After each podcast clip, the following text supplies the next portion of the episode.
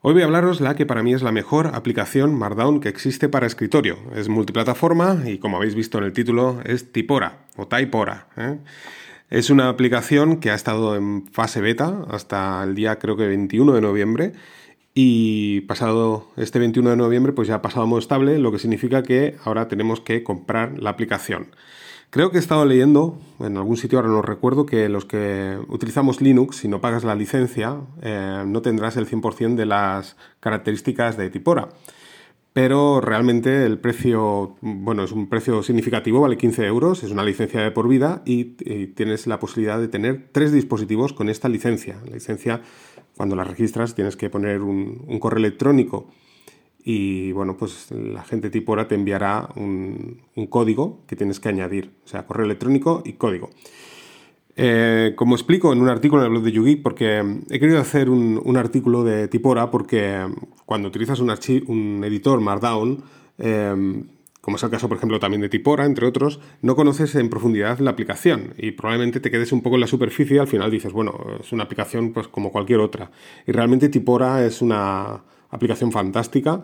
Como os digo, la he estado utilizando durante mucho tiempo esporádicamente, como sabéis, he estado más profundizado en el ORGMod y ahora últimamente que estoy utilizando Markdown y lo tengo sincronizado eh, en, mi escritorio, un directorio donde tengo mis, archivos Markdown, utilizo Tipora para editar y se sincronizan con mi servidor WebDAV mediante una aplicación que en breve pues, publicaré aquí en el, en el blog de YouGeek y bueno, de hecho está publicada también en GitHub, o sea, la podéis utilizar. Se llama RC Sync, que es una, aplicación que te permite poder tener una sincronización bidireccional con cualquier nube, incluso también entre dos directorios locales.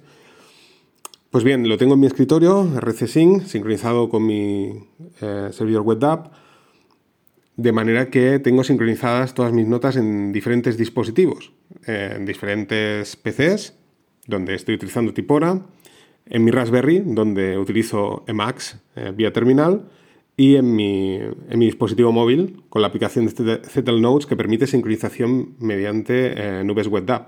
De manera que en todas partes tengo estas notas Markdown. Pues bien, últimamente lo he estado utilizando más en profundidad tipo hora y he estado profundizando y bueno, quería explicaros un poco, eh, pues esto, ¿no? Que, no, es un, no es un simple editor de texto Markdown, sino que tiene muchísimas posibilidades. Como os decía, el tema de la licencia, pues tienes, en el momento que la adquieres, pagas 15 euros y tienes la posibilidad de añadirla en tres dispositivos. Em, para pasar de un dispositivo a otro, ¿eh? si imaginar, tenéis tres dispositivos, ¿eh? y ya tenéis las licencias y queréis añadirlo en un cuarto, pues tendríais que adquirir una nueva licencia de 15 euros. Pero si quieres deshabilitarla de un dispositivo, pues la deshabilitas y bueno, en, el otro nuevo dispositivo añades la licencia y ya pues podrás tener eh, los dos dispositivos anteriores más este nuevo que acabas de añadir. Supongamos que por algún problema pues se te rompe el sistema operativo y no puedes eh, deshabilitar esa licencia. Eh, pues bien, cuando vayas a añadir esta licencia a un nuevo dispositivo, la última, eh, o sea, la primera licencia que añadiste en el primer dispositivo se deshabilitará de forma automática, ¿de acuerdo? Por ello, pues la gente de Tipora te dice que a la hora de añadir esta licencia necesitas tener conexión a Internet, o sea, no vale el, tener, no tener conexión a Internet porque para pues habilitar esta licencia necesitas esto, la conexión a Internet y bueno, a partir de ahí pues ya, ya tienes eh, tipo hora para poder utilizarlo eh, como quieras. Ya os digo, es una aplicación fantástica. Eh, de hecho, hay 15 días de prueba ahora. todavía existen, por ejemplo, en paquetes en Snap, la última versión beta, donde podéis testearla también más en profundidad.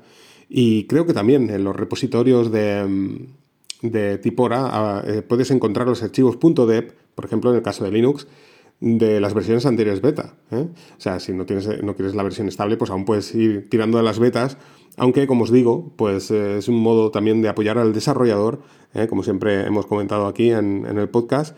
Y bueno, ya os digo, es un, es un precio simbólico, ¿no? Al final, 15 euros, para todo, si lo usas muy en profundidad este editor, claro, si, si lo usas de, de igual a peras, como dicen, pues bueno, cualquier editor Mardón te vale.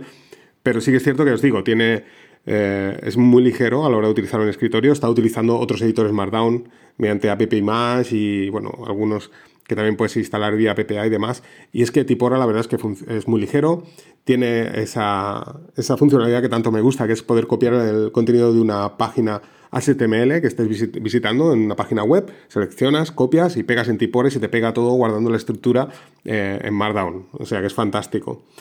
Y bueno, os voy a explicar un poco cómo lo he usado yo en profundidad, porque yo creo que, ya os digo, vale mucho la pena eh, una serie de detalles.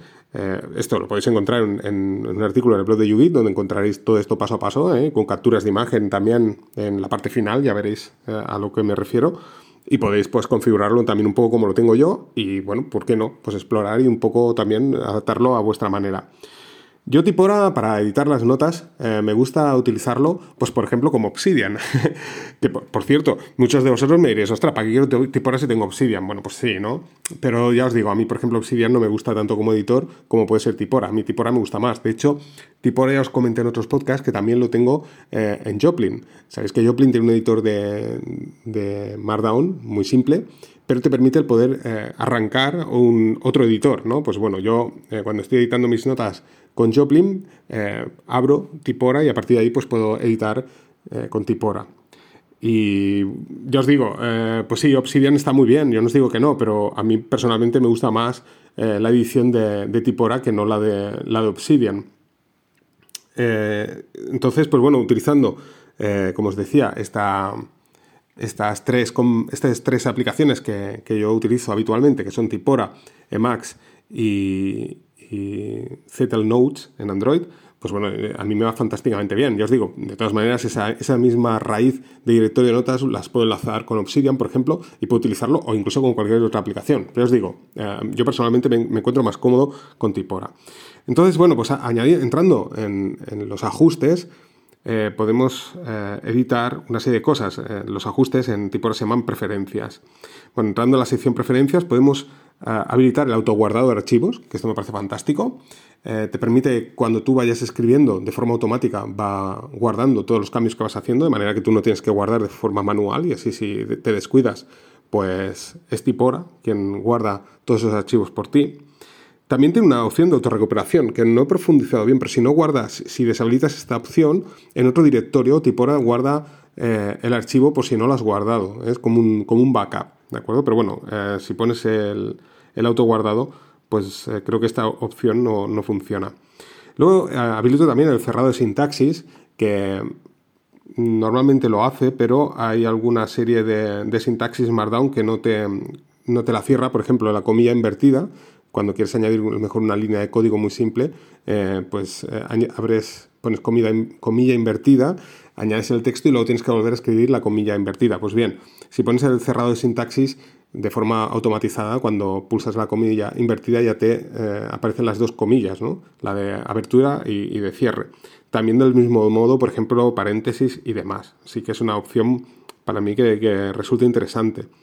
Habilitar el corrector. ¿eh? eh Tipora trae corrector ortográfico en un montón de idiomas. Eh, bueno, pues aquí en el artículo os explicaré cómo hacer para habilitar en, en castellano la corrección. ¿eh? Aparece pues como muchos editores, en la parte inferior te aparece em, subrayado en, rojo para advertirte de que esa palabra no está en el diccionario y si quieres corregirla porque hay un error ortográfico, pues bueno, pues que la corrijas. Luego está, eh, bueno, eh, los atajos. Los atajos, ¿cómo funciona en Tipora? Porque muchos de vosotros me diréis, ostras, tú siempre me has hablado de los atajos, ¿esto que es? ¿Todo con ratón? Pues bien, Tipora también permite también editar tus, a tus markdowns sin necesidad de utilizar el ratón. Y principalmente eh, la tecla que predomina a la hora de, editar con Tipora es la tecla control. Con control coma podremos acceder a las preferencias, eh, que son los ajustes de, configuración de Tipora. Luego también para acceder a los menús en la parte superior, eh, sabéis que aparece lo típico, ¿no? Archivo, edición, tal. Bueno, pues esto Pulsando la tecla Alt podemos desplegar esos archivos sin necesidad de utilizar el ratón. Pero bueno, vamos al tema, vamos a cómo eh, buscar archivos, que es una de las cosas que, me volvió un poco loco al principio. Y bueno, pues eh, buscando la documentación, en los ajustes y demás, lo he encontrado. A mí principalmente me gusta configurar Tipora, que aparezca la barra lateral izquierda, donde aparece todo el contenido que hay en en mi directorio de notas. ¿eh? Así de esta manera pues puedo eh, ver todas las notas que tengo y hay tres tipos de búsqueda. si utilizamos control P, te busca por el nombre de archivo. En la parte superior te aparece como una cajetilla donde aparecen todos los archivos y va filtrando. De manera que si conocéis el nombre del archivo o una de las palabras del nombre del archivo, pues se te irá filtrando todas las notas que tienes en ese directorio y te aparecerá en la parte superior. Luego también te permite eh, el buscar, y esta es la que más me gusta, por el contenido del archivo, o sea, por las palabras que contiene dentro del archivo. Esto es fantástico. Eh, si, por ejemplo, eh, tienes mil notas y dices, ostras, es como hacer un grep. Si buscas, por ejemplo, ostras, no sé, notas de bash, ¿no? Pues escribes bash y automáticamente en la parte izquierda te aparecerán todas las notas con la palabra bash y dónde, en qué lugar está, ¿no? En qué frase y ahí puedes abrir esa, nota, te aparece el título, claro que sí, y parte del contenido, o sea, está fantástico. Luego también, pues claro que sí, buscar dentro de la propia nota, eh, si buscas una palabra en concreto, si estás editando, pues puedes hacerlo también.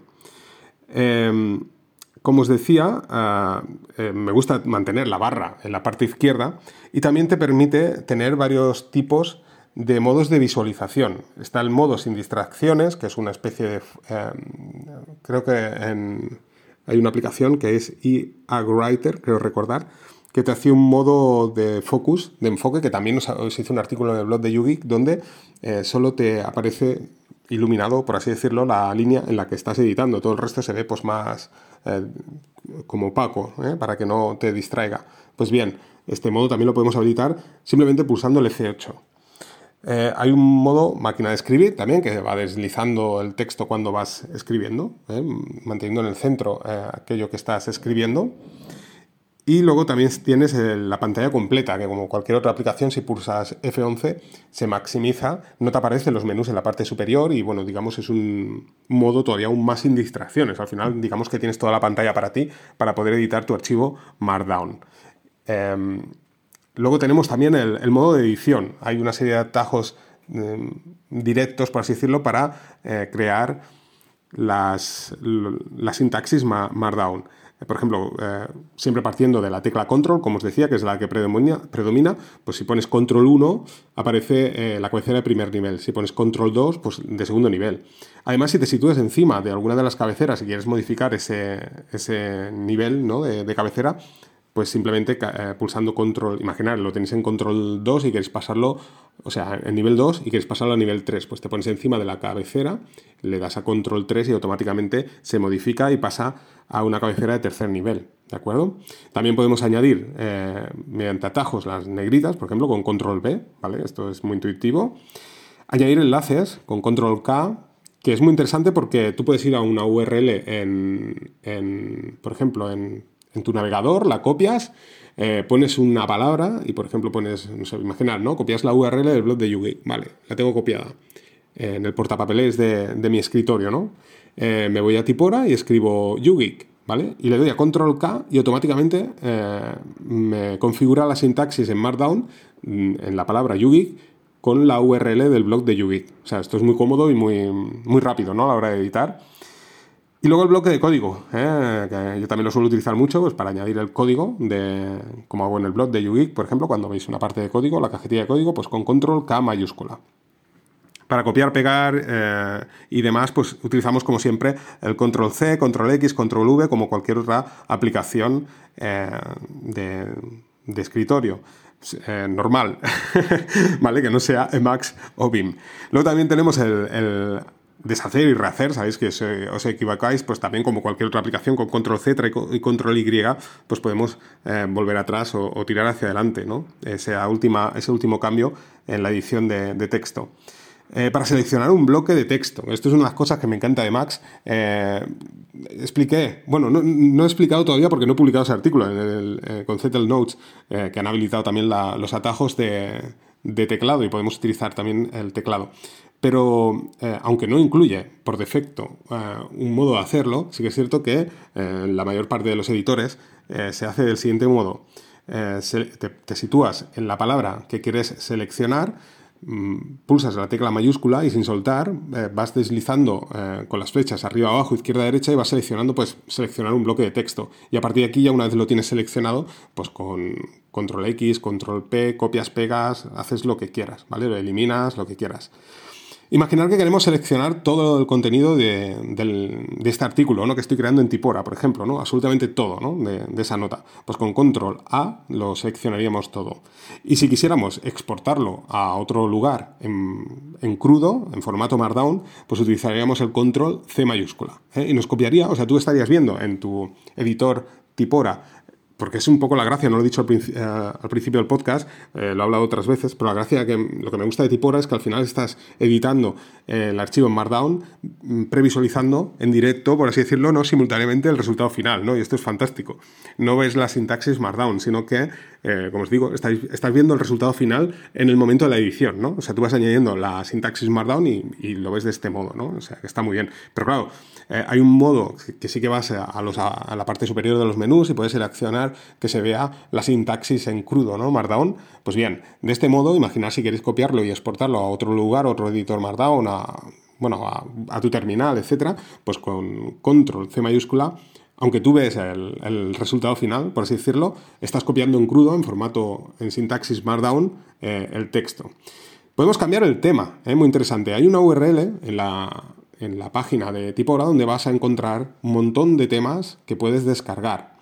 Eh, como explico en el artículo del blog de YouGeek, pues es tan sencillo como ir al directorio, en el caso de, linux.config, eh, tipora, eh, temas, sería, pues bueno, ahí eh, descomprimes el archivo que descargues, que más te gusta el tema, y bueno, pues lo pegas ahí y ya, esto ya lo seguís en el artículo y veréis que es muy sencillo y bueno, pues a partir de ahí ya puedes cambiar el tema. Ah, vienen cuatro o cinco por defecto, eh, temas claros, negros y demás, hay uno que yo lo que utilizo es el que viene por defecto, que es tipo GitHub, pero bueno, puedes añadir diferentes temas oscuros y de colores y demás. De hecho, incluso eh, podrías personalizarlo, porque al final acabas siendo la raíz, por lo que he visto, es un archivo CSS, o sea que si, si, conoces un poco de CSS, pues podrías editarlo y hacerlo como a ti te gustara.